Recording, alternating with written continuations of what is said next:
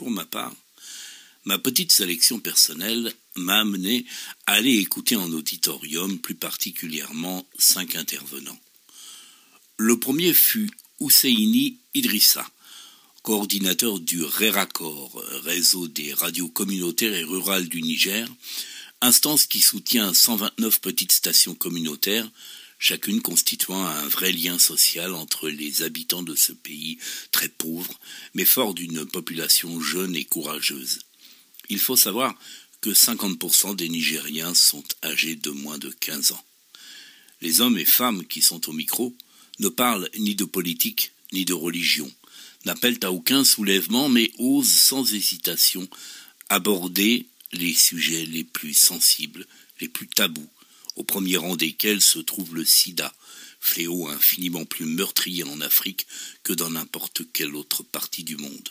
Autre sujet criant, le rôle de la femme dans la société, sa capacité, son droit à l'émancipation contre toutes les dogmes et les vieilles traditions. Parole leur est donnée grâce à des hommes comme Husseini Idrissa, directeur depuis 2006 de la première radio communautaire des jeunes de la capitale, Niamey, devenu coordinateur de toutes les stations du pays. Restons quelques instants en Afrique, continent, on l'aura compris, très concerné par la radio, car j'ai envie de vous dire quelques mots sur Juan Gomez, l'inconnu superstar, comme aimait à le décrire Lacroix dans un article de décembre 2012, journaliste ayant fait ses classes sur France Inter à l'occasion d'un job d'été au téléphone son auprès d'Alain Bédouet, avec qui le courant est tout de suite passé, comme le souligne sa notice de présentation dans le très intéressant petit livre édité par le festival, au point de lui avoir rapidement proposé de remplacer son assistante, d'abord de manière temporaire, puis définitivement.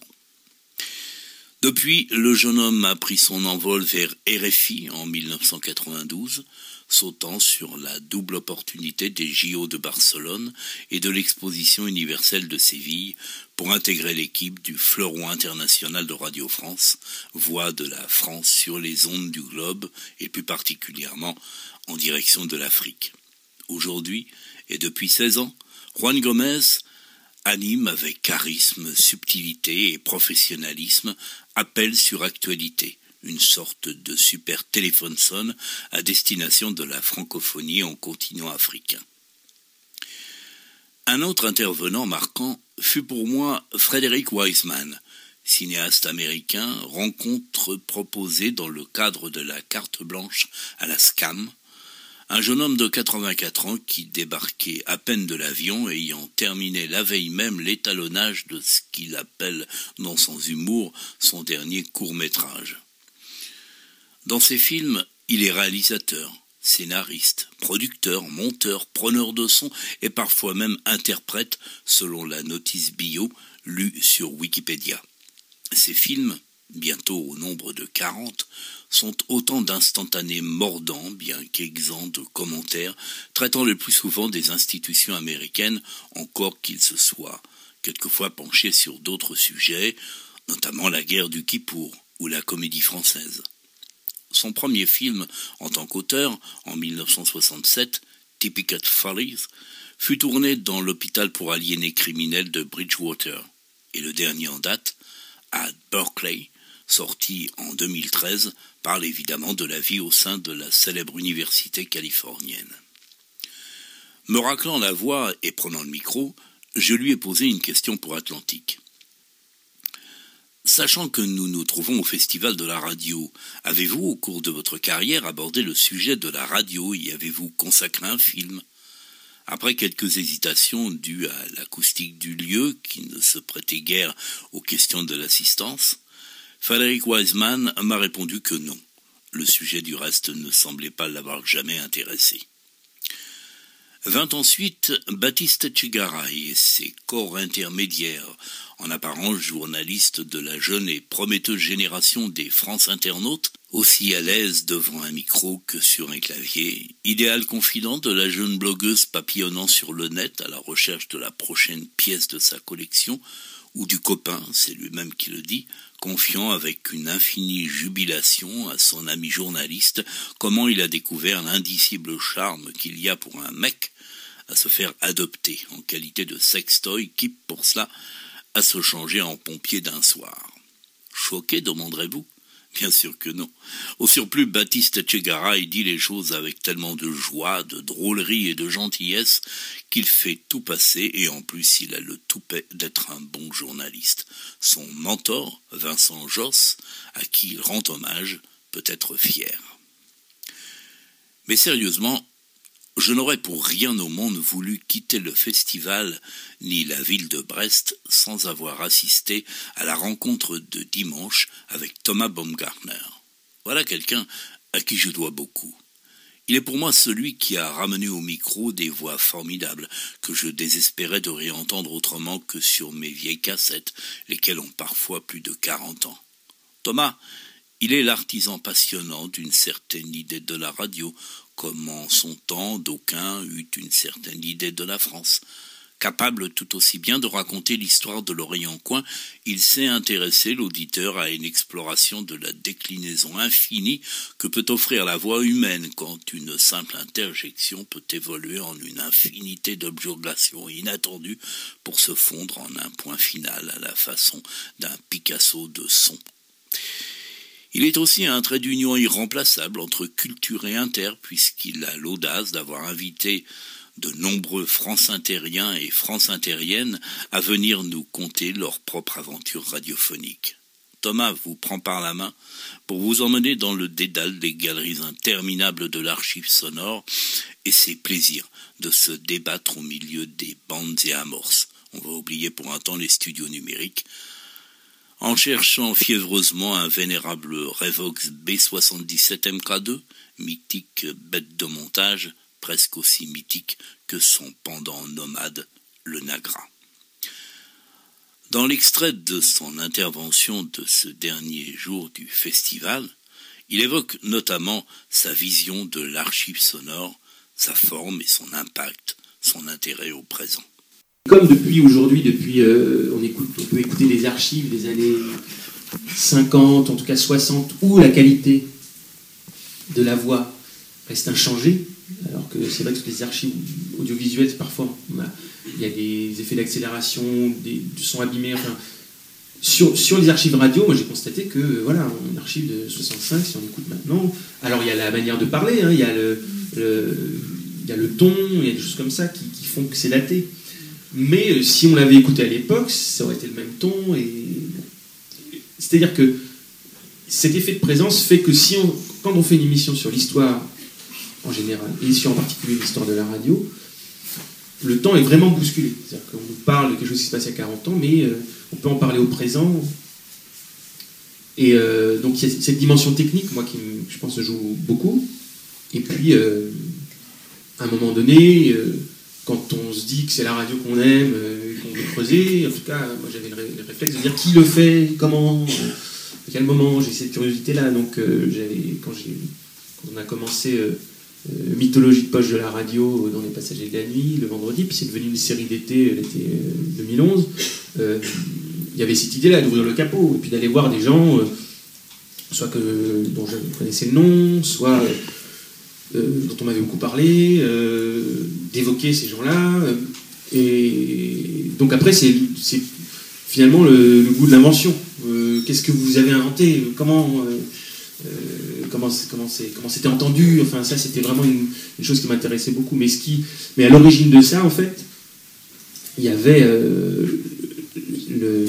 l'histoire de l'Orient Coin dont j'ai fait un, un, bouquin cette émission de France Inter du week-end où là, voilà, encore quelque chose d'inouï, c'est-à-dire que le jour où j'ai. Parce que je me souvenais un peu de, de, Coin qui s'est terminé en 90, donc en tant qu'auditeur, euh, parce que mes parents écoutaient le dimanche matin, et sans doute l'après-midi aussi, mais je me souviens du dimanche matin. Mais c'est moins ça que le fait d'avoir rencontré. Euh, d'avoir entendu dire que des gens ont euh, un peu cassé les habitudes, cassé une routine, cassé une manière de faire la radio, pour faire une radio dans la radio qui durait trois demi-journées, c'est-à-dire que parfois, je crois, euh, je ne dis pas de bêtises, mais quelque chose comme 16 heures de radio dans, le week-end, avec à l'intérieur du direct des choses élaborées, et quelque chose de collectif. Donc on revient sur l'idée collectif. Et là, je me dis, voilà, une, radio comme ça qui était possible. Donc ça, ça m'a ça m'a intrigué. Donc j'avais rencontré Jean Garetto, qui était le co-créateur avec Pierre Couve de, de, de l'Oreille en coin, pour un article en fait écrit pour un exercice d'école. Et puis j'avais rencontré des gens qui avaient débuté grâce à lui. Et donc là, je me suis avec évidemment beaucoup plus de matière qu'il en faut pour faire un article. Et je me suis dit qu'il restait quelque chose à faire euh, avec cette matière-là et qu'il fallait creuser, écouter, s'intéresser. Et donc ça, pour moi, ça a été une autre manière d'apprendre la radio, en fait. Et euh, d'apprendre la radio et son histoire. Parce que quand on s'intéresse à une, à une euh, émission, on tire le fil et il y en a plein d'autres qui arrivent autour. Donc ça, ça m'a appris énormément sur, sur comment faire, sur l'univers Radio France aussi, puisque c'est le métier, choses comme ça. Et puis et puis sur, euh, bah oui, sur ce qui a été fait. En me disant que c'est pas si grave de refaire ce qui a été fait, mais c'est effectivement mieux de savoir que ça a été fait, sans forcément ce que ça doit pas forcément peser sur les épaules. Parce que je suis persuadé que une situation radiophonique ou un montage ou un principe d'émission, quand il est fait euh, en 75, même si on prend euh, à peu près le même principe, la même idée, 35 ou 40 ans plus tard, l'époque vient avec, donc euh, on ne se répète pas forcément. Mais c'est vrai que c'est pas mal d'en avoir euh, la conscience. Après, c'est pas une gravité énorme, mais moi, ça m'intéressait encore dans cette idée de, comment ça marche.